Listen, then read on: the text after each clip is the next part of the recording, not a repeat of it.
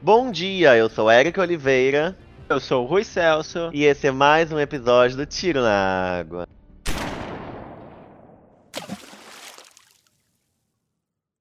Começando mais um episódio do nosso podcast, Gamecast flopado, Tiro na Água. Dessa vez retornando para Fortnite, para dar uma pequena variada. E antes da gente falar um pouco do episódio, a gente está dando um pequeno retorno sobre o nosso último episódio de relacionamentos à distância, que a gente lançou super simples, foi algo bem básico, achando que ia ajudar e tivemos um retorno bem grande. É muito legal ver que nossa história e alguns comentários que a gente botou está ajudando muita gente, ou talvez deixando o pessoal é, sabendo como lidar melhor com as coisas. Exato, o feedback foi muito importante pra gente, pessoas vindo contar suas histórias, vindo falar que, nossa, eu adorei o episódio, obrigado, esse é um, esse é um exemplo de relacionamento saudável que eu gostaria de ter. Enfim, a gente teve um retorno muito bom e a gente agradece por isso, né? E caso você ainda não tenha escutado, vá lá escutar o episódio, que ele tá bem legal. E no episódio de hoje, vamos falar sobre algo muito interessante. Vamos fazer de uma maneira um pouco diferente. Dia 23 de abril é comemorado o Dia do Livro, Dia Mundial do Livro, muitas pessoas não sabem. E é uma data criada como incentivo à leitura e para as pessoas também publicarem obras. Escolheram essa data, é, curiosamente, porque é aniversário de morte de Shakespeare e de Miguel de Cervantes, o escritor de Don Quixote. Também um escritor muito famoso de histórias incas tudo da mesma data. Então, ah, vamos botar uma data? Vamos, botar essa data que parecia importante. E para comemorar, resolveu fazer um formato tipo um sarauzinho, uma ciranda do livro. E trouxemos alguns queridos convidados para comentar sobre suas histórias favoritas da vida. Temos pessoas que já sempre jogam conosco. E principalmente Fortnite, somos oficialmente a X-Force. Então trouxemos Matheus Fernal e Fernando Tabuada. Matheus, quem é você na X-Force aqui? Oi, gente. Eu sou o Deadpool. Porque foi o único que sobrou, todo mundo pegou os personagens mais legais. Eu que tinha que ser o Deadpool, a gente sabe, né? Mas como eu já sou o Cable, então não dá pra ser os dois. Porque eu dei de presente, né? Se você não usar essa porra em fazer você engolir. Mas nesse momento nós somos todos capangas pretos. Olha, eu não, porque eu não peguei a Eu não, eu tô de paz, eu tô de paz Psylocke. Então o Fernando é a única pessoa que não é Fernando. capanga preto. Você Eu sou a Domino, pra sempre Domino. estou me sentindo sexy e livre. Como se estivesse chovendo em você. Exatamente. Beijo, Jessie J. Jessie J, sumida. A live da Jessie J foi boa. Na verdade, quais que vocês gostaram mais da live, assim, abrindo um super adendo? Vocês viram muita coisa? Ah, eu gostei da Taylor também. Eu gostei da Mas é porque Gaga. ela canta essa música que eu acho depressiva. Mas a música é depressiva. E sabe a história, né? Que ela Sim, achava que que ela nunca ia conseguir dela. cantar ao vivo. Ela sempre falava Ela isso. fez pra mãe dela porque a mãe dela tem câncer, quase morreu. Gente, a Taylor tem várias músicas que envolvem câncer, né? Tem aquela música Ron também pra uma criança. Nossa, eu amo essa música. E ela, Ela, é não bonita, mas é muito triste. É, eu adoro muito a Taylor, porque além de grande artista, ela compõe, acho que 99% das músicas dela, né? As letras são incríveis. Sim, inclusive as músicas são super pessoais, né? É, já diria os namorados e ex-namorados dela, que quase todos ganharam uma música. Ou ex-amigas. Exatamente. Ah, mas então, não vamos ficar falando de Taylor Swift, senão isso vai ficar rendendo 5 horas, né? Ou a gente vai ter que pagar boletos por culpa desse episódio. E eu não tô com dinheiro pra isso. Vamos comentar sobre nossa cirandinha de livros. Vamos começar então, Rui Celso. Qual o seu livro favorito da vida? Nossa, da vida. Ah, um que você goste muito, né? É difícil dizer o que você mais gosta. Olha, eu gosto de muitos livros, mas é porque depende muito também do meu humor. Se eu tô alegre, eu gosto de muito mais de um livro, se eu tô triste, eu gosto mais de um livro, depende muito. Mas assim, Romance, Sidney Sheldon. policial, Sidney Sheldon. esotérico Sidney Sheldon. e Paulo Coelho. Era só pra ter mais referências. Enfim, o último livro que eu li e que eu gostei bastante foi It, a coisa. Eu demorei muito tempo pra ler, pra terminar de ler. Eu levei acho que uns 4 ou 5 meses pra terminar de ler. E olha que eu lia todos os dias algumas páginas. É um livro muito grande, né? Stephen King. Ele é muito grande. gigantes. Ele tem mais de mil páginas. Fernando chegou a ler It? Não, Você chegou a se interessar? não. Mas Desculpa. Fernando leu muitos do Stephen King. Eu, eu li muitos livros do Stephen King, mas eu nunca tive interesse por It. Por que, que você nunca teve interesse por It? Aí que tá a parte engraçada. Eu não sou muito fã do terror. Mas eu gosto do Stephen King, vários livros dele. E é bem terror, né? Porque, well, Hum. Stephen King, o pai do terror. Exatamente. Tem alguns outros livros do Stephen King que eu gostaria de ler. Mas, Tem muitos livros dele. sim, mas eu, eu, eu quis pegar a It, a coisa, por causa do filme. O incentivou a ler o livro, né? Eu Você sabia, leu ou viu o filme primeiro? eu assisti o filme primeiro. É muito diferente. É muito diferente, nossa, é muito diferente. E talvez eu, enco- eu tenha encontrado a minha preferência de assistir o filme primeiro e, e e ver- e ler o livro depois. Porque dá mais graça de saber que tem mais coisas acontecendo, sabe? isso, isso é bem real. Ah, eu acho polêmico. Porque eu acho que se você vê o filme primeiro, dá uma tolhida na sua imaginação. Eu gosto de, de Hum. criar, de criar os personagens na minha cabeça. Quando primeiro. eu leio o livro, eu não ligo pra assim. Eu não tenho essa imagem de personagem na minha cabeça. Eu não penso, ah, eu posso ler a descrição do personagem mesmo assim não fica na minha cabeça. Tipo, ah, a pessoa é loura, a pessoa. Pra mim, as pessoas não, não têm assim raça ou nada. Pra mim é só um nome. Eu não consigo, eu não crio imagem das pessoas na minha cabeça. É, parando É pra pensar, eu acho que eu também não crio tanto assim. é, vamos dizer assim, eu, eu leio a descrição, eu imagino na hora, mas eu acho que eu tiro um pouco essa descrição na cabeça. Tanto que falando de Stephen King, né, Roland, de Torre Negra, eu não consigo imaginar o que eu imaginava dele. Quando eu vi o filme, eu falei, eu acho que é o que eu imaginava, mas eu vou aceitar. Sabe o que, eu imagino? De vez em quando eu imagino pela capa. Se o, o livro tem uma É. capa com um personagem, Pra mim é aquilo ali. Eu nem me ligo na, na descrição que eles fazem. Pra mim a capa é o é o como que se diz, é o é o é a forma dele. É Mas, assim por exemplo, é, em embora eu tenha lido, eu não. Eu, embora eu tenha assistido o filme antes de ler, eu não fiquei imaginando os personagens. Pelo contrário, eu tive uma visão totalmente diferente. O livro me deu uma visão totalmente diferente. Sabe, eu perdi totalmente aquela imagem do que eram os personagens do filme. Não era aquilo. E depois, por exemplo, eu li It, It antes de sair It Parte 2. Mas você não viu ainda a parte 2, né? Não. Inclusive eu falei pra gente ver junto, né? Tá aí, Ué, gente. eu não vi o 1. Tá aí a Ai. prova de que eu falei pra ele pra gente assistir o 2 e ele não assistiu nenhum ainda. Olha, mas a gente assistiu muitos outros filmes nesse meio tempo, não vem que não tem. Inclusive um chamado Torre Negra, bem ruim. Nossa. Eu prefiro não, gostaria men- de falar eu prefiro não Esse é um assunto falar. que tá pouco cortado. É um assunto episódio. proibido. A gente proíbe. De qualquer forma, é, o It, eu não, eu não tive essa imagem do It quando eu, assi... quando eu li o livro. E eu gostei, sabe? Porque eu não fiquei preso ao que o, o livro me mostrou. Isso foi muito bom. Então eu pude criar outra coisa na minha cabeça. Sabe? Eu não sei se vocês passam por isso também de assistir o filme primeiro e depois ler o livro. Eu não sei se o livro favorito de vocês vocês chegaram a acontecer isso, né? Porque eu descobri que o Witch é meu livro favorito depois de assistir o filme. Eu não sei se hoje o livro favorito de vocês foi dessa forma. Porque as pessoas geralmente fazem o contrário. Le- Leem o livro e assistem o filme. E aí eu fiz o contrário, eu assisti o filme depois li o livro. E aí eu isso é, e assim, muita gente questiona, fala, nossa, mas é muito errado fazer isso, né?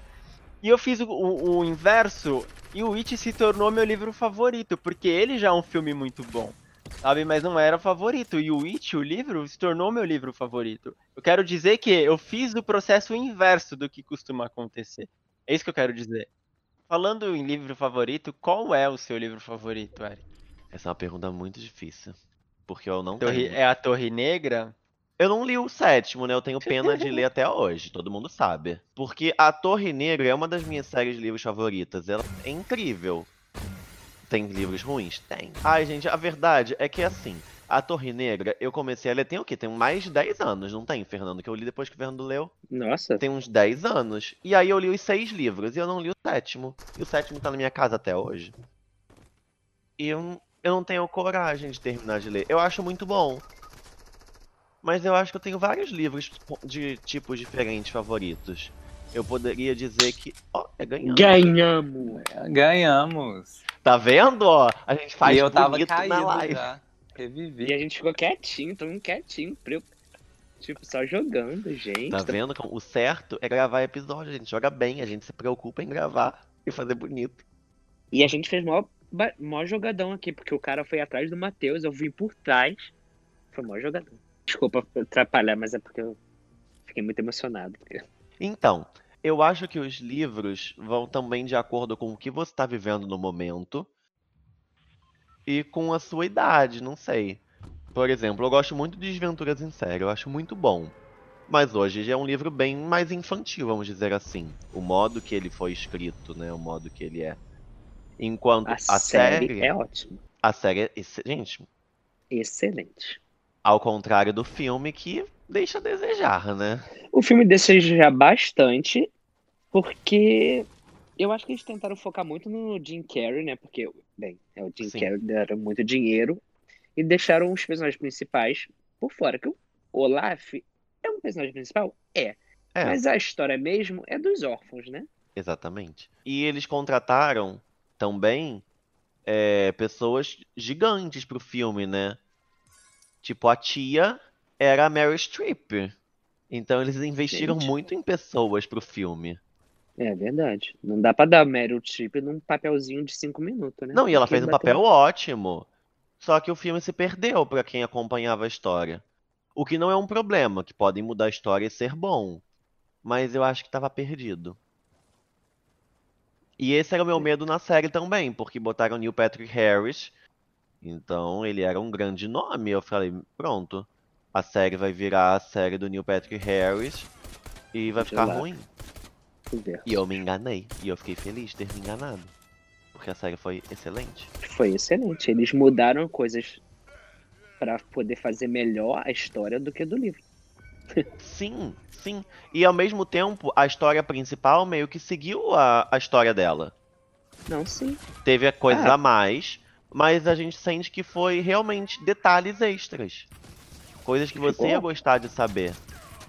E se todo filme ou série adaptação fosse assim, nossa, eu ia ap- apoiar pra sempre. Pois é. Qual que é o seu livro favorito, Fernando? Meu livro favorito, eu acho que depende muito do momento, mas engraçado porque também virou uma série no Stars, eu acho. É o Deuses Americanos, em inglês American Gods. É do Neil Gaiman. É, é meu livro favorito. Assim, não sei se é pra sempre na minha vida, mas é bem Por que, que ele é o seu Eu gosto- favorito? O que, que tem demais ele- no livro? Por quê? O que, que tem de mais no livro? Eu acho que eu gosto da ideia porque ele mostra, tipo, como se os deuses estivessem vivendo hoje em dia. Tipo, os deuses. é, todos os deuses.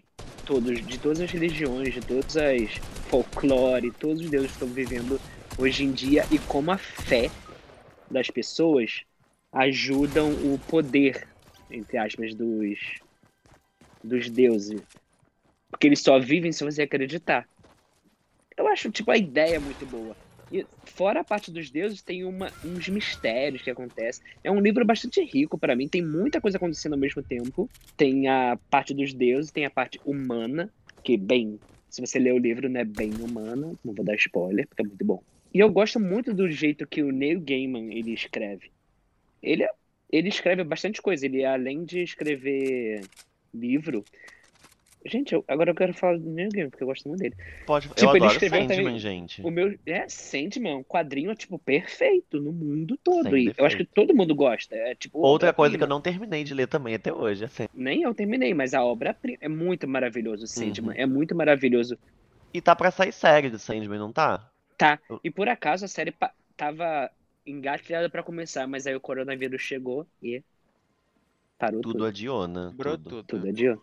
O outro livro do Neil Gaiman, do mesmo autor que eu gosto muito, e esse eu até chorei no final. E é um livro de infan... meio infantil, infanto juvenil.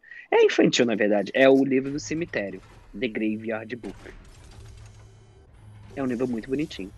Você, Matheus, qual é o seu livro favorito? Olha, eu acho essa pergunta do livro favorito muito difícil. Tanto que ninguém respondeu. Quer dizer, Fernando respondeu. Eu respondi, é, o meu é It a Coisa. Como você vai falar que ninguém respondeu? Ah, me gongar pra lá, rapaz. Respeita a minha história. Eu, hein? Então tá. Então eu não, não vou responder porque eu não sei. É, Ficou em cima do muro foi o Eric. Não, eu mesmo, ainda ia citar muitos outros que eu gosto muito. Mas acho que sempre tem um aquele que fica guardadinho. Eu tenho divididos em algumas categorias, assim. É, Category is. Por exemplo, eu gosto muito de uma série que é As Fronteiras do Universo, do Philip Pullman. Ah, Adoro.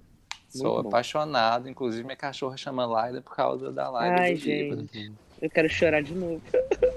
Só que recentemente eu tô com um gosto, acho que vai destoar bastante, assim, da nossa turma, porque apesar das Fronteiras do Universo ser uma coisa assim mais geek e tal, mas eu tô com. eu tô gostando assim de muito livro de cotidiano, de, de histórias do dia a dia. E eu me apaixonei muito por literatura africana. Porque eu conheci a Chimamanda, que é minha autora favorita. É- Essa é uma resposta para mim fácil de dar. A Chimamanda é muito boa, ela é muito boa. Sim, e eu conheci ela, acho que, que, que por causa de. Acho que, como quase todo mundo, por causa da música Flawless da Beyoncé. Aí eu falei, gente, Uhum. quem é essa mulher que tá falando umas paradas super verdadeiras? Aí eu descobri o TED dela sobre feminismo, e aí eu fui atrás dos livros dela. Eu já li todos, são todos maravilhosos.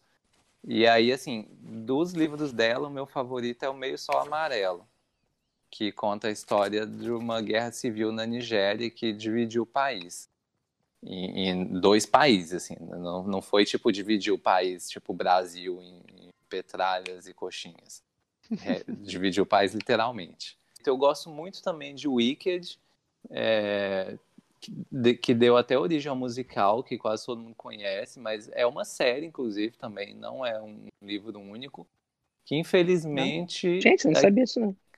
é, infelizmente aqui no Brasil você só acha o Wicked, que foi reeditado na época que o musical estava em cartaz, e o Filho da Bruxa, que você acha numa edição antiga, que é o número 2, quando o Wicked chamava Maligna. Nossa. E aí o- eh, são quatro, na verdade. Aí depois dele tem um do Leão, que chama Lion Among Men, e o da Dorothy, que chama Out of Oz. Mas aí eu não li. Eu só li os dois em português.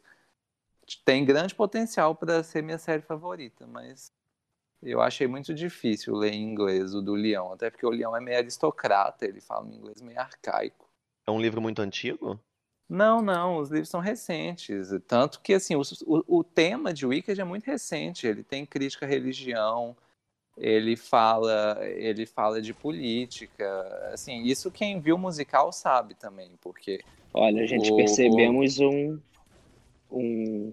Porque o livro do Fronteiras do Universo também tem a mesma ideia de falar de religião, de política. é, não, crítica religiosa é um, Crítica é um, religiosa, é um tema que, absurdo. que me É um atrai. tema. É, percebendo, notamos aqui. E o Wicked tem muita crítica política também, porque o, o, o mágico ele é um governante totalitário e, e a Elfaba ela é praticamente uma black bloc, assim, lutando contra contra o autoritarismo. E no livro ela realmente é maligna. No musical fica muito assim, dela ser injustiçada, mal entendida. Mas, assim, no mínimo no livro ela é controversa. É, assim, também está entre os meus livros favoritos.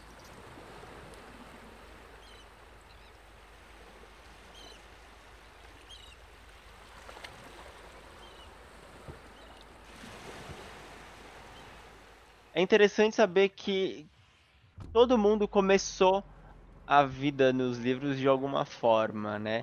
E eu pergunto, o que vocês começaram a ler, né? Por que, que vocês começaram a ler na infância de vocês para dar esse gosto? Teve algum livro específico que vocês leram que falou assim, meu Deus, eu, eu amo ler?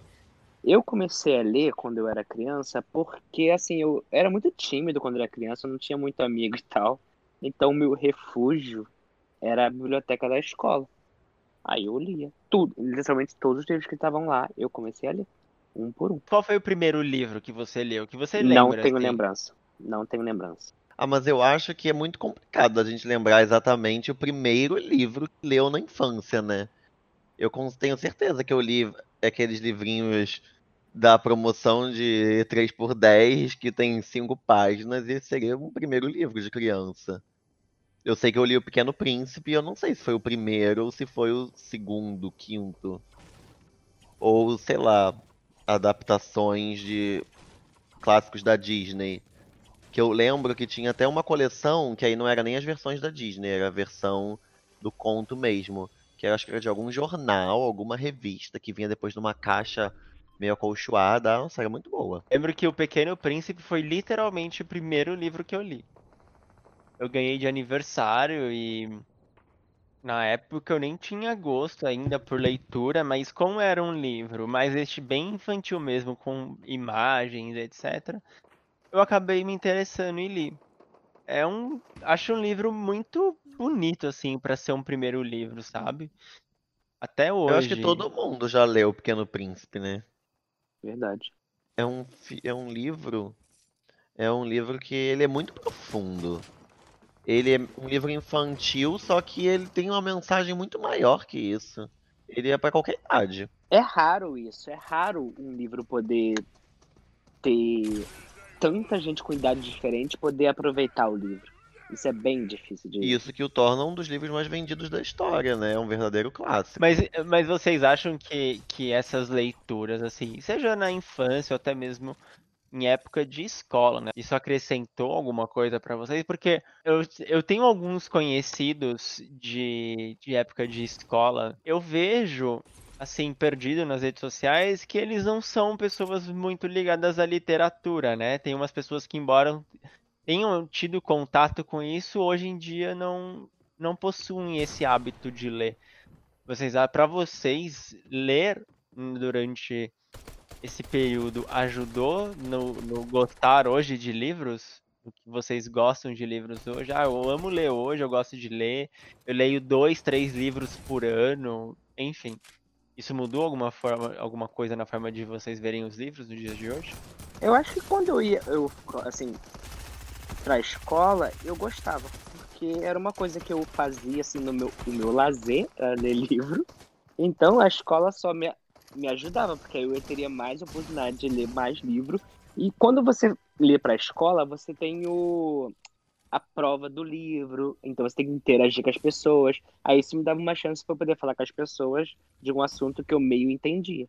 Eu achei que me ajudava. Se tornavam sociais, é isso mesmo que eu estou é, ouvindo? Isso. Gente, é uma verdade. O livro me tornou mais social. Engraçado, né? Tiro na água também é psicólogo, tá vendo? Se isso aconteceu com vocês também, Matheus e Eric? Olha, é, é, essa parte do social eu não me lembro tanto não. E, inclusive eu acho que assim, o livro na época da escola, ele é uma faca de dois gumes, porque eu conheço muita gente que fala: "Ah, hoje eu não gosto de ler porque, poxa, fui obrigado a ler um monte de coisa que eu não tinha interesse".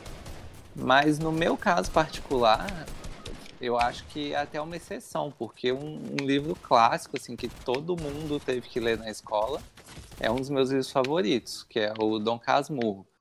E eu acho que foi inclusive daí que surgiu assim o meu gosto por histórias de cotidiano, que por mais assim que o Dom Casmurro seja um mistério e tal, daquela coisa que gira em torno traiu ou não traiu, mas é uma história de família, de que se passa com pessoas comuns, não tem nada super. E para você, Matheus, traiu ou não traiu? Então, eu acho essa uma pergunta capciosa, porque eu não acho assim nem muito certo eh, eu falar que se traiu ou não traiu, porque o livro, para mim, ele não foi feito para dar essa resposta. porque o livro acontece assim em diversos pontos de vista. Do ponto de vista do Bentinho, traiu. E não existe outra realidade para ele. Por mais assim que ele tenha dúvida o tempo inteiro, mas se você for for levar o livro do ponto de vista dele, a resposta é sim. Mas, por exemplo, a, é, a gente não, o Machado de Assis ele não escreveu o livro do ponto de vista da Capitu, então a gente nunca vai saber é, essa história do lado da mulher. E eu acho que, que é até uma coisa assim que reflete um pouco como é a sociedade, assim. É, a história é do ponto de vista do homem, então do ponto de vista do homem ela traiu. E, mas eu acho várias coisas, assim, eu acho, por exemplo, que o Bentinho tinha um crush no Escobar. Isso ninguém tira da minha cabeça, porque tem, tem uma, uma cena clássica, assim, que ele observa os braços dele e, gente, é, eu como... A beloved, que braços são esses? Eu, como criança viada, já estava imaginando o que estava acontecendo ali. E é até legal você falar isso, que muita gente tem essa ideia de, tipo, ai, ai, qual é o final da história? E um livro, um filme, uma série, mas principalmente livro, não é sobre o final. É sobre tudo que ele quer passar do início ao fim, até mesmo um livro de mistério. Ah, quem matou? A história não é só quem, é o que aconteceu, quem morreu e quem matou. Ela é sobre a jornada inteira, é sobre outros fatores sociais, de referências e o que a pessoa quer passar, né? E esse livro é a maior prova disso. A sua resposta é, foi essencial. De verdade, vai mudar em algo a história inteira? Ter traído ou não traído? Não. Aquilo aconteceu, aquilo foi a realidade dele. E aí vai do que cada um sente e entende pelo que passou, como isso tocou cada um. E já que a gente falou um pouco de infância e escola e tiro saiu pela culatra de que para algumas pessoas isso até atrapalhou e às vezes as pessoas não gostam de ler por isso, a gente entra até numa discussão muito legal que é sobre o papel tanto da escola como dos pais e familiares na criança, no, no crescimento da pessoa com a leitura, né? Como isso pode ajudar a definir tanto caráter como gostos da pessoa e até mesmo ajudar na escrita, né? Eu gosto muito de dizer que quem lê bem, escreve bem, e eu acho que isso é a maior prova real, não tem como não acontecer isso que você aprende. Uh, palavras novas, você usa termos diferentes. Ler clássicos, então, né? Você termina com outrem, com voz mecê, com algumas coisas que a gente nem usa mais. Eu posso dar certeza, né, que eu sempre fui muito incentivado em casa, tanto por essas leituras de coleçõezinhas de Disneyzinha, ou livrinho que você lê e pinta, e até mesmo na escola. Vocês falaram agora de às vezes está lendo um livro que você não gosta, e isso faz com que o pessoal não queira ler depois. Eu tive a sorte na escola que antes de chegar no ensino médio, que tem literatura em si, todo o ano tinha livros na escola para ler, né? E muitas vezes você podia até escolher. Tinha uma opção e você escolhia um, e outras vezes você levava um diferente e fazia tipo uma ciranda.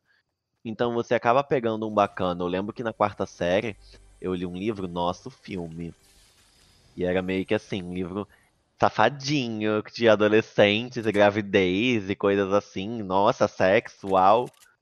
E era o auge, todo mundo depois da turma queria ter pegado esse livro também na ciranda. Quando eu estava no ensino médio, para variar um pouco e a gente não ler só clássicos como Dom Casmurro, como A Moreninha, como O Curtiço, que eu adoro o Curtiço também Nossa, é muito Moreninha bom. é ótimo. Acho que todo mundo acaba gostando de algum clássico, né? Mesmo lendo forçado. Eu li alguns que eu odiei e eu adorei o Cortiço eu gostava muito do romantismo, né? Então... O Cortiço tinha uma parte meio assim, sexual. Aí eu lembro que quando a gente estava na escola, a, um, os pais de alguns alunos, tipo, queriam proibir a gente de, de, ler o livro porque tinha um pouco de sexo no livro. Nossa, eu lembro dessa polêmica. É, porque Nossa, o Bruno estava parece comigo. o Brasil de hoje, né? Então, A história se repete. Mas aí eu tive uma professora, até se estiver ouvindo, Cristiane, beijos, que ela botou pra gente ler o Código da Vinci. E foi ótimo. Foi Eu acho que nunca vi uma turma interagir tanto num debate sobre um livro. Muita gente viu o filme em vez de ler o livro, né? Ridículo. Até hoje não li o livro. Até hoje não li o livro. Nossa. filme. Eu comprei uma edição ilustrada, era lindo, era gigante, pesava mais do que tudo, eu tinha que levar na mochila. Mas foi muito bacana porque ela conseguiu pegar um livro que era da época, foi bem da época do filme, que tinha um contexto bom, é um, não era um livro zoado, vamos dizer assim, genérico, bem escrito, então dava para se fazer aprendizados para estudantes. E eu tenho certeza que daqui a alguns anos as pessoas vão estudar esse livro como algum livro da época, né? Ele marcou uma geração. O Dan Brown e tudo que ele escreveu marcou uma fase da literatura. E, e Dan Brown sempre mantém o personagem Robert Langdon, né? Sempre. Não, não sempre, porque ele tem ponto de impacto. E... Ponto de impacto não é Robert Langdon. Gente, é o pior livro do mundo, ponto de impacto. Só queria deixar bem claro, acabou. Anjos e Demônios é muito bom. Anjos e Demônios é bom um livro, o filme é péssimo. Eu detestei o, o-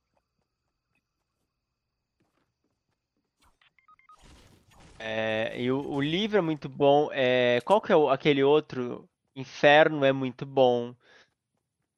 Inferno é muito bom o livro.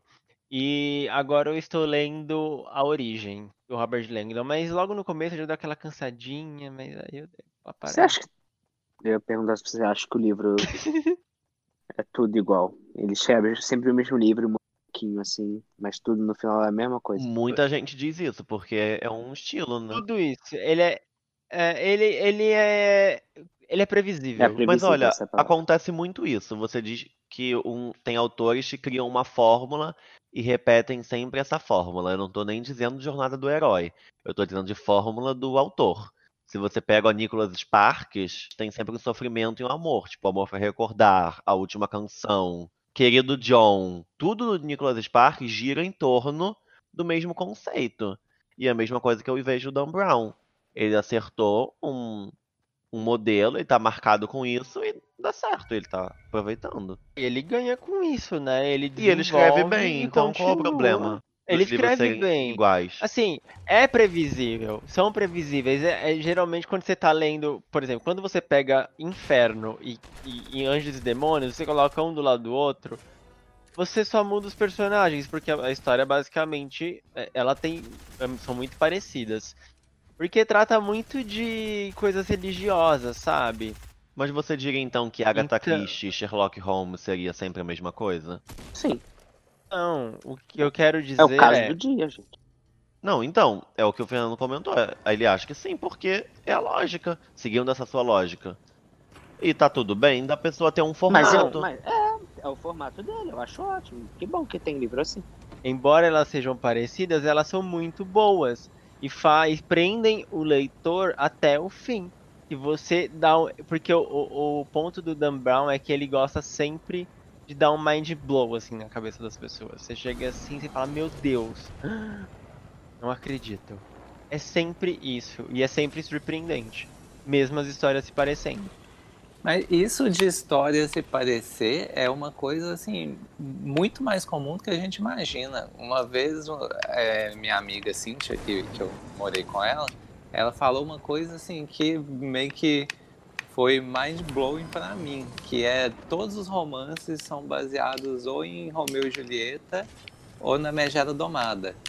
E se você for ver, realmente é isso assim. Eu assisti Jurassic World, e eu falei, gente, Jurassic World é a Megera Domada. E, e para quem não sabe, a Megera Domada é uma das histórias clássicas de Shakespeare, que vocês vão conhecer por aquela novela O Cravo e a Rosa, que tem sempre uma mulher muito difícil, um homem meio legalzão, às vezes meio bobão, e ele aí conquista essa mulher muito difícil. No caso do, do- da Megera Domada e do Cravo e a Rosa, que eles mantêm os mesmos personagens, é a Catarina e o Petrúquio, eu acho. E Cara, é isso mesmo. é, essa a história da O Megera Cravo e a Domada. Rosa é baseado nisso? Nesse O Cravo e a? Rosa é a Megera Domada, inclusive eles mantêm os nomes.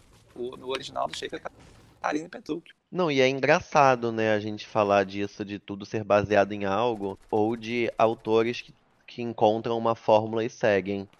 Um livro que eu gosto muito, uma série de livros até, é do Chamado. Eu até citei isso em um outro episódio, que é do Koji Suzuki, é um livro japonês. Só que a diferença do que todo mundo espera é que nenhum tem a ver com o outro.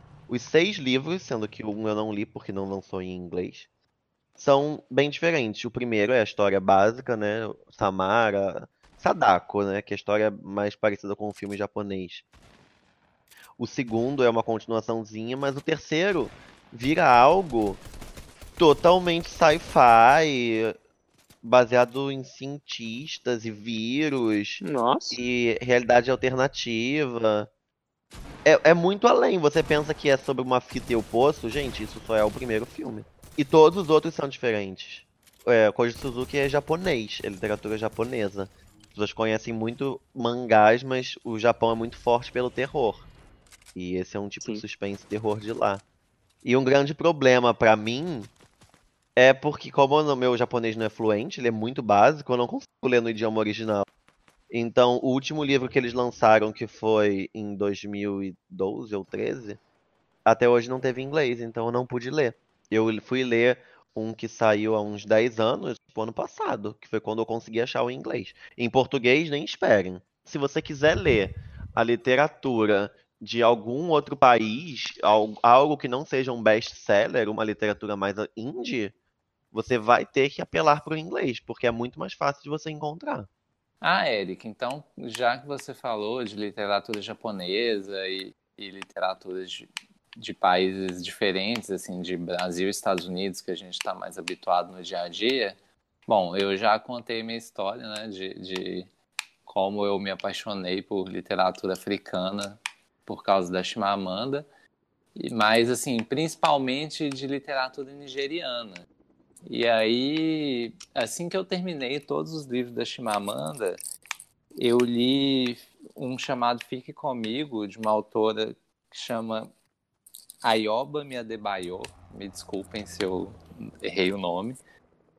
Mas é um livro incrível, assim, cotidiano também, conta a história de uma família, mas ele é um livro assim, que você praticamente sente o cheiro que a pessoa está sentindo, você parece que vive na casa da pessoa. E o que eu acho mais legal assim, de você gostar da literatura de um país, ou de um povo, ou de uma região, é como você acaba ganhando empatia por esse país ou por esse povo. E foi, foi meio que o que aconteceu comigo, assim, com a Nigéria. Eu, eu fiquei super interessado e eu procurei as receitas que as pessoas comiam no livro e fiz na minha casa. Eu descobri uma feira que tem aqui no Rio de refugiados que servem comida nigeriana.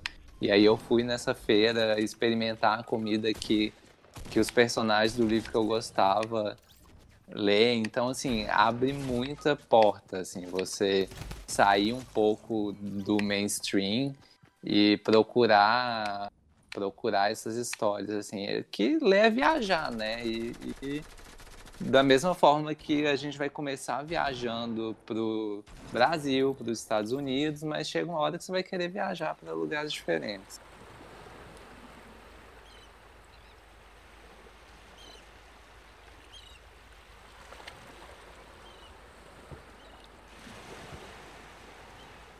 Hoje em dia, um grande best-seller, a primeira coisa que inventam é vamos fazer uma adaptação audiovisual. Seja em filme, seja em série, seja em novela. As pessoas querem fazer de alguma forma. Mas vocês acham que isso pode estragar a obra? Ou de outra forma falando, que isso pode ajudar a incentivar a leitura? Eu acho que incentiva a le- a leitura, porque mais pessoas vão, mais pessoas vão conhecer que aquilo existe.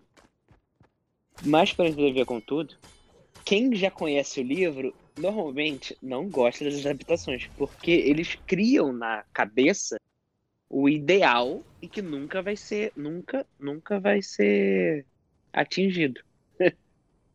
É impossível de agradar fanboy, é isso, acabou. Ah, mas por exemplo, Desventuras em Série agradou. Desventuras em Séries fa- agradou a gente, mas a gente Uhum. se você olhar pela internet, as pessoas não querem aquilo. Elas querem exatamente o que leu no livro. Assim, The. Witcher é uma grande polêmica. Porque, as, Porque caso ninguém nunca pessoas leu o não livro. saibam, The Witcher é baseado em livro e não baseado. O original é- são livros. E eu tenho uma amiga que é muito fã. E ela leu os livros. E ela amou. E diz que faz muito sentido. Mas eu acho que só quem jogou um pouco não gosta tanto. Que sente que falta algo. O cara que, que escreveu The, Wi- The Witcher, ele vendeu os livros, o direito dos livros muito absurdamente barato pro, pra esse pessoal que fez o jogo. Por quê, né? E agora, The Witcher com certeza vai virar uma obra futuros clássicos. Hum, não sei. Porque quando você fala. O Porque que é depende. clássico? Que é um- Essa é uma boa pergunta. O que é um clássico? Acho que a gente chama de clássico um best-seller. Algo que você considera como. é, Porque, por representou exemplo- talvez uma geração. Best seller. Harry Potter. Harry É, Potter é criou clássico. uma tendência. Não, não Harry, Harry- Potter é óbvio que é um É, clássico exato. dos anos 2000. É É um inegável. clássico, é um clássico. Dan Brown também. Ele mudou o conceito, ele mudou o conceito. Então, assim, eu acho que todo livro que impacta. Dan Brown impactou com Da Vinci, sabe? Com o Código Da Vinci. É um clássico. Ele, como o, o, o Matheus falou, ele cria um conceito, né? Então, assim, Dan Brown com o Código Da Vinci, a J, a J.K. Rowling com Harry Potter, e aí depois veio é, Jogos Vorazes. Nossa, que- verdade. É Nossa, é verdade incrível. mesmo. Teve jogo. Teve E o livro é muito bom. Crepúsculo. É, Crepúsculo, por mais que seja Crepúsculo. ruim, mas Crepúsculo influenciou uma geração, né? Pra quem não sabe, Sim. 50 Tons de Cinza é baseada em Crepúsculo. Era uma Pior. fanfic Assim. de Crepúsculo e virou um outro mega best-seller. Então, gente, aí Exato. E- e- então, é é aí que entra aquela questão de. Isso virou um clássico para as pessoas, porque virou filme e, e, assim, era muito comum. É, 50 tons de cinza. eu acho pesado E chamar era 50 segundo- tons de cinza um clássico. É, eu- assim, eu não diria clássico, É, mas ele é também assim, representa uma geração, porque depois ficou tendência até mais livros eróticos voltado para público feminino, né? é um clássico para um, um público, sabe? Então, assim, a gente precisa sim considerar. Mas existem, que nem Jogos Vorazes é um clássico pro público dele.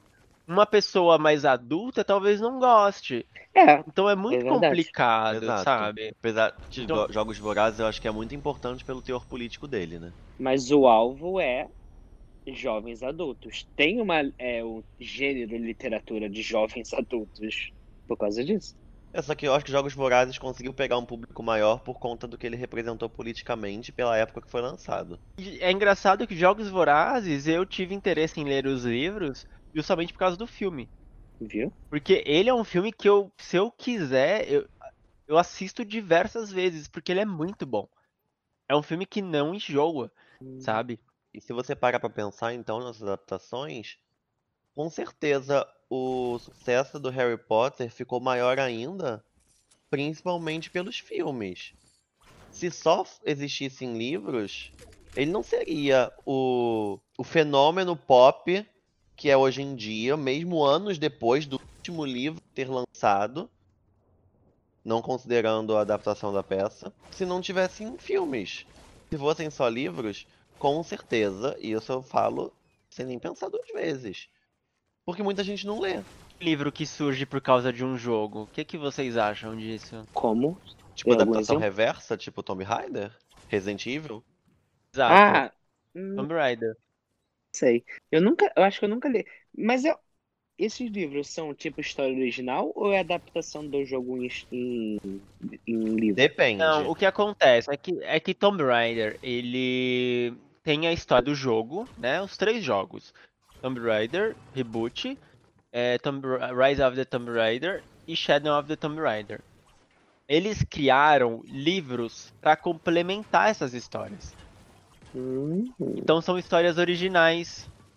Então assim, existe um livrinho prévia do primeiro Tomb Raider, existem outros livros e HQs entre Tomb Raider e Rise of the Tomb Raider, e também existem outros livros de HQ entre Rise of the Tomb Raider e Shadow of the Tomb Raider. Aí eu confesso que eu tenho um pouco de preguiça de universo expandido. Porque sempre fica aquela sensação de que ah, eu preciso consumir mais uma mídia para saber o que, que aconteceu aqui. Aí, por exemplo. Alô, Final Fantasy XV. É, Final Fantasy XV mandou eu amo oi. Star Wars, mas assim, eu sempre fico frustrado porque eu não tenho condição de, de, de conhecer tudo, porque é o universo mais expandido que eu conheço. Tem Uhum. jogo para praticamente todas as plataformas, tem diversos livros, tem séries animadas, tem revistas. Agora tem série com ser humano também. É, exatamente. Então, assim, eu prefiro coisas mais sucintas. Mas eu acho interessante livro de jogo. Às vezes a história do jogo é muito complexa, então acho que o livro te ajuda a absorver. Um, um que eu gostaria muito que tivesse é Metal Gear, porque eu amo, mas olha a cabeça do Kojima é difícil, viu? Às vezes o Kojima. livro, ele, ele não é nem complexo, tá? Às vezes é justamente de propósito para vender, para o pessoal consumir e gastar mais dinheiro. Às vezes eles tornam uma, uma história incompleta de propósito, que foi o caso de Final Fantasy XV. É uma história incompleta que você precisa ver filme, ver não sei o que lá, ler livro, ler outras coisas para poder entender a história, mas não porque ela é complexa, porque ela tá incompleta. Ela começa de um jeito que você fala, o que que tá acontecendo aqui? Por que que isso começou As assim? pessoas já começam algo pensando em vender coisas paralelas. Esse é o mercado hoje em dia. Então já foi provado, então, no nosso debate aqui no grupo, que esses filmes ou adaptações fazem com que a gente tenha vontade de ler algo que antigamente era um livro, seja Harry Potter, seja Jogos Vorazes, It, eu mesmo com o Chamado. É uma forma bem eficaz de incentivar a leitura. Mas vocês dariam alguma outra dica de, ai, queria começar a ler um pouco mais? O que fazer para incentivar um pouco a leitura? O que que vocês fazem para se forçar a ler ou então ter um tempo? Olha, eu confesso assim que por mais que eu tenha sido incentivado a ler desde pequeno e, e eu até gostava dos livros da escola, mas por muito tempo assim eu fiquei frustrado que eu não lia a quantidade que eu achava que eu deveria. E aí eu percebi que quando eu estou em casa tem muita coisa que me distrai. E eu tenho muita opção. Tem televisão, tem videogame, tem Netflix. E assim, se eu for ler na cabeceira, igual muitas pessoas funciona para muitas pessoas, para mim não funciona porque o meu sono vem. Então eu acho muito importante você descobrir o que, que funciona para você. No meu caso, foi ler no ônibus. Assim, não no ônibus de viagem, mas no transporte coletivo. Eu demoro mais ou menos meia hora para ir, para voltar do meu trabalho. E essa uma hora diária fez assim, uma diferença tremenda. Eu, tô conseguindo ler praticamente 10 a 12 livros por ano. Coisa assim que eu nem sonhava em conseguir. E foi só eu falar, ah, gente, e se eu parasse de mexer no celular e lesse enquanto eu tô aqui dentro do, do transporte? E, e foi tão legal, assim, que, que ficou uma coisa gostosa, assim. Eu gosto de pegar ônibus porque eu sei que é meu momento de, de ler. E tem aquela história clássica, assim, que às vezes você até passa do ponto de, de tão entretido que você Uhum. tá. Aí quem nunca? Eu também lia muito mais quando eu ia pegava ônibus. Pra mim funcionava também. É a mesma ideia. Porque é um tempo que você tá ali com você mesmo. Normalmente você tá sozinho, você tá indo pra algum lugar. E, e isso também é uma rotina. Eu acho que tudo que você adiciona à sua rotina ajuda bastante. Eu não leio em casa. Eu não tenho essa disciplina de ler em casa. Mas essa também é uma dica que eu dou de você não precisa necessariamente estar num transporte. Você pode ir para uma praça ou até mesmo para um bar, como eu mesmo fui, para poder fazer sua leitura. Uma coisa que me ajudou muito, ainda pensando nesse contexto de ler no transporte público, foi quando ano passado eu resolvi comprar um Kindle. É, a minha frequência de leitura, não vou nem dizer anual, eu vou dizer mensal, aumentou de uma maneira absurda. Porque você pega ainda mais, vou falar de livros técnicos, né? Seja da engenharia ou livros de cálculo para faculdade. São livros grandes e pesados. E você não quer ficar levando isso para todos os lugares. Você às vezes não tem uma bolsa. E é sem jeito de você estar em pé, você não consegue ler, porque uma mão você segura, a outra você segura o livro, mas aí como é que você abre?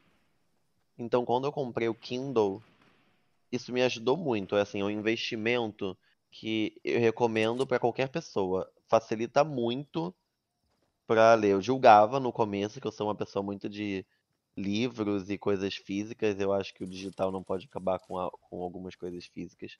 Mas depois que eu comprei, mudou minha vida. E agora eu só, só pego livros digitais. Pode ser um investimento no começo só que depois você economiza com muitas promoções de livros gratuitos, com esses serviços tipo Unlimited, que você paga uma assinatura e pode ter acesso limitado. E no geral os livros digitais são mais baratos que os físicos, né? Eu tô sentindo muita falta, porque eu também acostumei, viciei no livro digital. E agora eu tô lendo um livro de quase mil páginas que não tinha versão digital. E olha, é difícil levar essa, essa criança para os lugares, viu? Ah, eu já teria abandonado.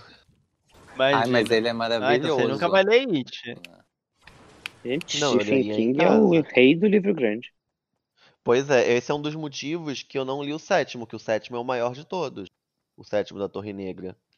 Eu tinha preguiça, eu levava para os lugares, e aí pesava minha bolsa, aí eu não levava mais, aí eu não lia. Eu começava a ler, sempre parava. Eu li, sei lá, dois capítulos dele.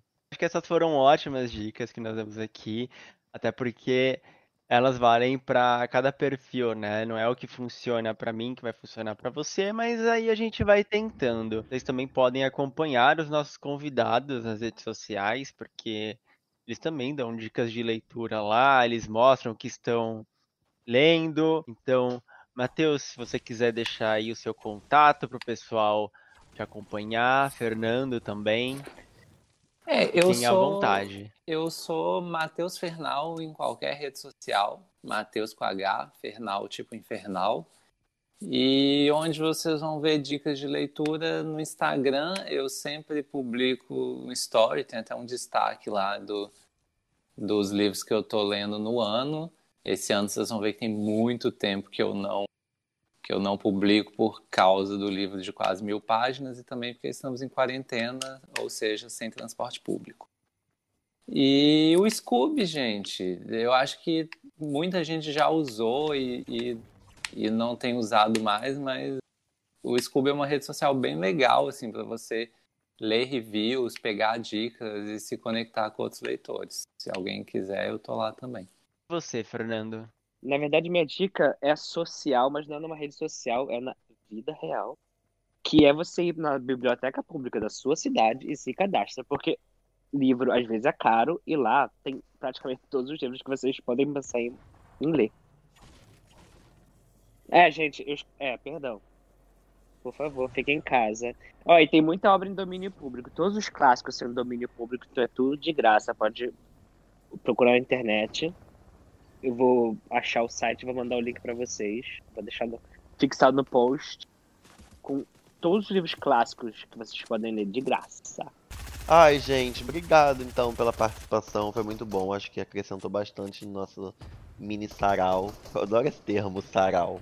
A gente agradece a participação de vocês. Eu, Eu quero que convidar você a curtir este vídeo, compartilhar, deixar seu like, colocar aqui o que vocês gostariam de ver, qual o próximo tema. Não deixa de seguir a gente no Instagram, no Facebook. E também acompanhe a gente no Spotify ou na sua plataforma de streaming favorita, porque a gente também está por lá. E no YouTube. Muito obrigado, Fernando. Muito obrigado, Matheus, pela participação de vocês. E esperamos que vocês voltem num próximo episódio. Gente, adorei. Foi muito bom participar. Sempre que quiser, estamos aí apesar do nervosismo inicial, né, Fernando? Mas acho é, que é, se precisar foi uma conversa como muito diria, boa. Como diriam os ursinhos carinhosos, estamos aqui para ajudar. Se precisar é só chamar. Adoro uma boa referência. Mas é isso, gente. Muito obrigado e até a próxima. Um beijo. Um beijo, gente. Até a Beijos. próxima. Exo, exo.